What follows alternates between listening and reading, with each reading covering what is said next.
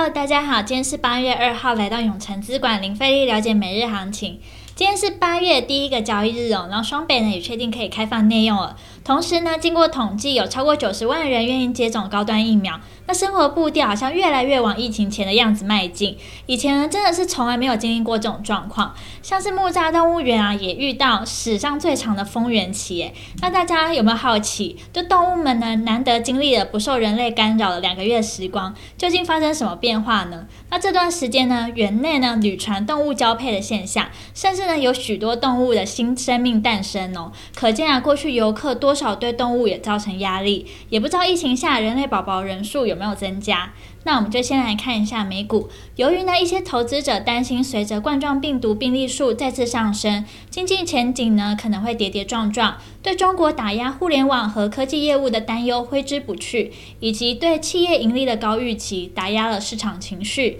亚马逊呢发布的财报表现出疲软的前景，进一步令华尔街感到不安。但标普呢连六红。未来呢，市场聚焦七月份的就业报告，劳动市场呢强劲与否仍然会影响费的缩减购债及美股走势。那美股四大指数呢，只有费城半导体指数呢上涨二十三点三点，其余三大指数皆下跌，道琼就下跌了一百四十九点零六点。科技五大天王呢，仅苹果收红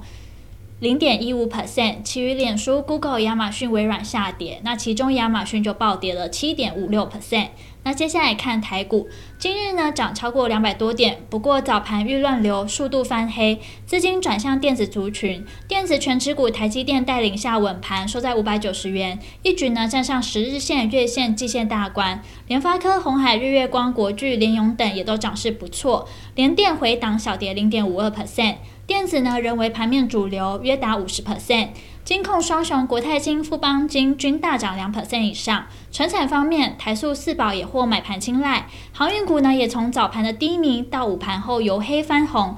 航运呢占大盘比重三十二 percent，那法人呢看好台股后市，明日呢台股季线扣底位置于五月十二日股灾，预期呢将有强烈的支撑，且接下来进入财报营收公告密集期，在电子权值股、IC 设计等带动下，指数走高，中场呢大涨了两百五十五点八七点，收在今日最高一万七千五百零三点二八点，成交值呢来到四千三百六十亿，那三大法人合计买超两百六十五亿。外资买超两百三十九亿，投信卖超十亿，自营商买超三十六亿。那目前呢，可以看出技术面的关键价位对于行情的影响力还是不小。上周我们说到，要看台股再度站回五日均线后，就可以乐观看待反弹行情。今天呢，早盘虽然开高走低翻黑，但是在后续呢再度站稳五日均线，大约十一点后见到了强劲的买盘力道，大约拉了两百点，多方再次强力表态，指数呢突破了上周四的反弹高点一万七千四百零二点，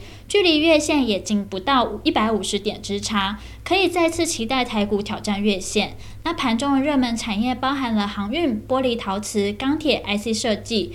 未来趋势及展望。台股呢，在低档出现了大震荡行情，最近几天呢，一天强一天弱的情况很明显，因此呢，要留意不要过度追涨或杀跌，以免在短线上吃亏。由于震荡大，以技术面操作者很容易被价格洗刷，因此呢，可以等待距离停损点位较近的时候再考虑进场，这样风险呢可以控制的小很多。毕竟呢，今天成交量是缩减的。较少出现那种一发动就停不下来的个股，所以呢，都还有不少进场的机会。那听到这边，相信大家一定在了解完国际跟台股状况后，更希望知道怎么帮助自己的投资获利。记得，稍后六点，我们永诚资管张太一分析师会详尽针对盘中热门族群解析，包括二六零三长荣、三五四五敦泰、三零三四联咏、三一八九景硕、二三三七万宏，敬请期待。那今天的永诚资管零费力了解每日行情就到这边结束，祝大家可以身体健康，喜欢我们可以订阅，按下小铃铛。